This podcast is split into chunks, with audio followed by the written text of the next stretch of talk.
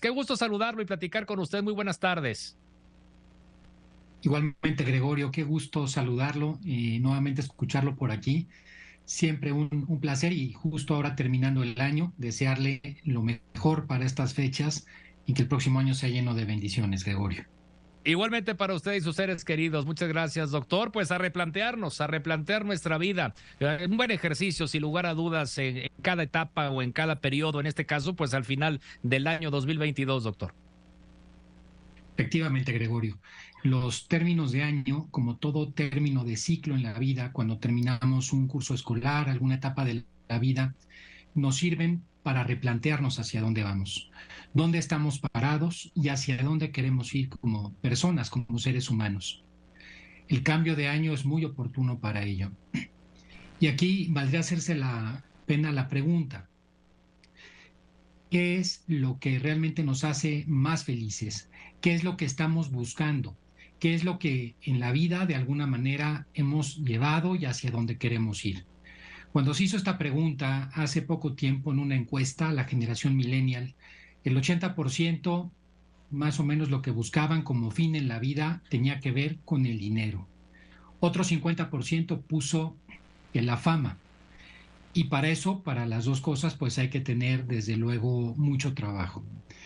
En ambos casos, conforme vamos avanzando, nos damos cuenta de que no necesariamente esos son los temas que deberíamos de aprovechar este momento para plantearnos hacia adelante.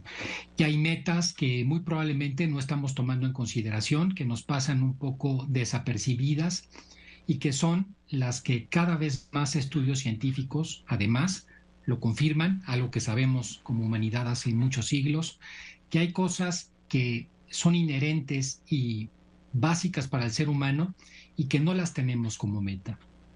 Hace algunos días, Gregorio, fui a presentar un libro a la Feria Internacional, a Guadalajara, de un abogado muy exitoso de Guadalajara precisamente, Hugo Cuesta, y ese libro se titula ¿De qué trata la vida?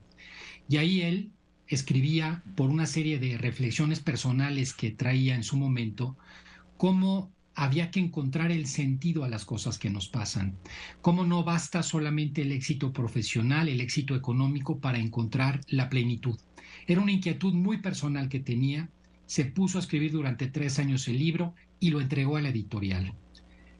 Diez días después de entregar el libro a la editorial, se fue, lo solía hacer, andaba mucho en moto, a Italia, en donde empezó a andar con un grupo de amigos a recorrer ese país en motocicleta y resulta que el primer día tuvo un accidente grave, prácticamente de muerte, acabó en coma, pero se recuperó milagrosamente.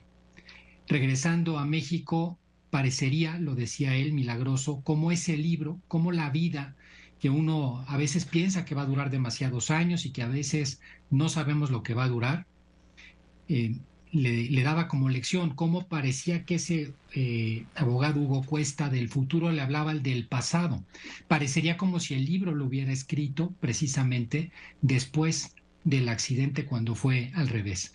Qué importante es en ese sentido prepararnos, ir buscando cómo replanteamos nuestra vida, cuántos años, cómo nos estamos viendo para los próximos cinco, para los próximos diez años. Cuando llegamos al año nuevo, muchos de nosotros hacemos propósitos. En distintas encuestas, la mayoría de los propósitos de las personas tienen que ver con temas económicos, ahorrar dinero, o con temas de salud. Voy a hacer una dieta, voy a estar mejor. Sin duda son fines nobles, pero son fines que por sí mismos no acaban de darnos respuesta. El dinero muchas veces no depende solamente de la actividad que nosotros hagamos, depende de muchos factores, muchas veces externos. Y muchas veces generar demasiado dinero, demasiado éxito profesional, hace que descuidemos otras cosas, como le ha pasado a tantas personas que descuidan su familia, que descuidan su vida personal. Y el cuidar la salud, sin otro motivo que la propia salud, tampoco necesariamente es eh, lo mejor. Está demostrado en muchas ocasiones que las personas que solamente se dedican a sí mismas terminan teniendo también problemas de depresión y de ansiedad. En sentido, hay tres claves que me parecen muy importantes y que yo quería hoy, en este cierre de año, dejarlas al público, que me parece que ayudan mucho a ese replanteamiento de vida. Claves que además están sustentadas en estudios cada vez más contundentes en universidades tan prestigiadas como Harvard, como Yale, y que son tres que quiero hacer mención de manera muy puntual y que muchas veces en la mayoría ni siquiera las tenemos en la cabeza. La primera mención es cómo están tus relaciones humanas. Está demostrado que tener relaciones humanas profundas con los demás, construir tiempo y dedicárselo a los demás, es un incentivo que nos permite vivir más años y de manera más feliz. En el estudio más largo que se ha hecho en la Universidad de Harvard, que se publicó en el año 2015, durante 75 años fueron siguiendo a poco más de 700 personas. Las fueron siguiendo anualmente, haciéndoles entrevistas, haciéndoles exámenes médicos de todo tipo. Salieron miles de datos del estudio y al final se dieron cuenta qué es lo que hizo que las personas, muchas ya de más de 90 años en el año 2015, hubieran vivido más años. No eran los niveles de colesterol que tenían a los 50 años, no eran otras circunstancias que nos podrían parecer más normales. Era qué tan sanas y profundas eran sus relaciones personales.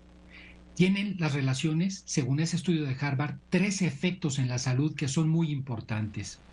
El primer efecto es que de alguna manera logra sobrellevar mejor la vida. Por ejemplo, los temas de dolor, de ansiedad, de depresión. Cuando se tienen relaciones humanas, las personas que las tenían declaraban de alguna manera poderlas superar. En cambio, las personas solas veían cómo su dolor se incrementaba. En ese sentido, podemos decir con toda claridad, y está demostrado, que la soledad mata. Y una de las cosas que muchas veces no tenemos en consideración es que cómo vamos creando y de alguna manera cultivando la relación con los demás para no quedarnos solos. Una segunda cuestión que tiene que ver con este tema de estar con personas y que impacta mucho en la salud es en el cerebro. Resulta que las personas con más relaciones humanas y personales tardan mucho más tiempo en empezar a perder la memoria. Tardan más tiempo en perder la capacidad, y de alguna manera, la brillantez mental, la claridad mental. Eso está demostrado en todos los casos, porque cuando uno tiene compañía de otras personas, resulta que se vuelve más agradable la vida. Y volver más agradable la vida, en muchos momentos, permite que la memoria continúe. Y lo tercero y más importante, son personas que envejecieron de manera muy digna. Las personas que estaban acompañadas, que dieron tiempo a generar esas relaciones con los demás, envejecieron de manera feliz. Su curva de felicidad inclusive aumentó en la vejez.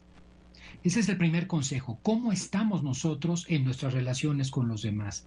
¿Cuánto tiempo dedicamos a escuchar a los demás? ¿Cuánto tiempo dedicamos realmente a construir esa parte de nuestra vida? El segundo consejo viene de la Universidad de Yale, de la profesora Lori Santos, que se ha dedicado a hablar del tema de la felicidad y se le llenan las aulas en esa universidad desde hace algunos años. Y uno de los consejos esenciales que da después de una serie de estudios es sobre la generosidad. ¿Qué tan generosos somos? ¿Qué tan entregados somos a los demás? Resulta que las personas que tienen mayor generosidad son mucho más felices y también viven más años. Las personas más generosas se encuentran con un estado de desarrollo personal, una realización personal que en muchos momentos otras personas no lo encuentran. Haciendo estudios muy concretos en Canadá, concretamente dándole unos cuantos dólares a unas personas, les decían, en las siguientes dos horas, haz con estos dólares lo que quieras. Las personas que se los gastaron en sí mismas se declaraban pues que estaban contentas con ello, pero las que habían regalado eso a una persona que lo necesitaba más, se declaraban más felices. Ese estudio en Canadá con pocos dólares puede sonar interesante, pero se hizo el mismo estudio en un país africano con altos niveles de SIDA, donde esa cantidad podía equivaler a 15 días de tratamiento contra el SIDA. Y curiosamente, aquellos que lo necesitaban y lo dieron a otra persona, se declaraban más felices. Uno de los grandes ejemplos que tenemos en México, en ciertas zonas, sobre todo rurales, es ese nivel de generosidad que existe. ¿Qué tan generosos somos? ¿Qué tanto estamos pensando en los demás? Esa es otra de las cosas que podríamos hacer en el replanteamiento de la vida para el próximo año. Bien lo decía Kierkegaard, las puertas de la felicidad se abren hacia afuera.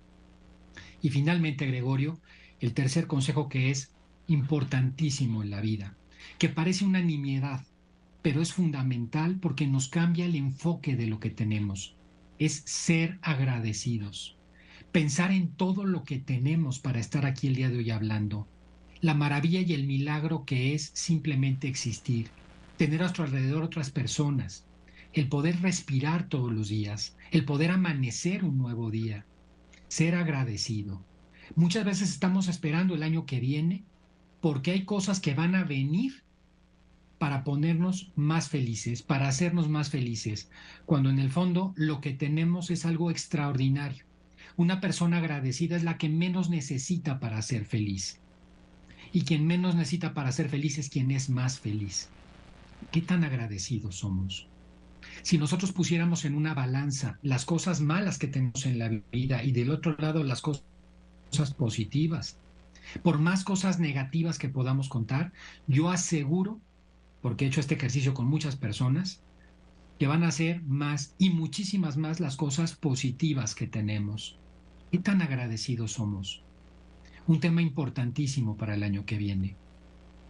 Gregorio, si tenemos una lista de ideas de una nueva vida para el próximo año, un nuevo ciclo que es una oportunidad de planteárnoslo, esos tres consejos, relaciones más profundas, generosidad, cómo somos más generosos y cómo ser más agradecidos.